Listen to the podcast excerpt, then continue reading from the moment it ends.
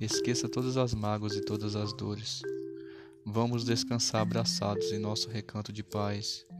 Imagino nós dois, em algum lugar do espaço-tempo, em uma casa de madeira, acordando com os raios de sol que passam pelas frestas da janela e com o som dos passarinhos que cantam em coro nas copas das árvores. E ao sair para a varanda, conseguimos ver uma densa floresta que pulsa vida por toda parte. Fico maravilhado, mais ainda, quando te vejo ao meu lado, tão linda e singela e singular. O brilho dos teus olhos brilha mais do que o luar, e o mel da tua boca é mais doce que o puro mel silvestre.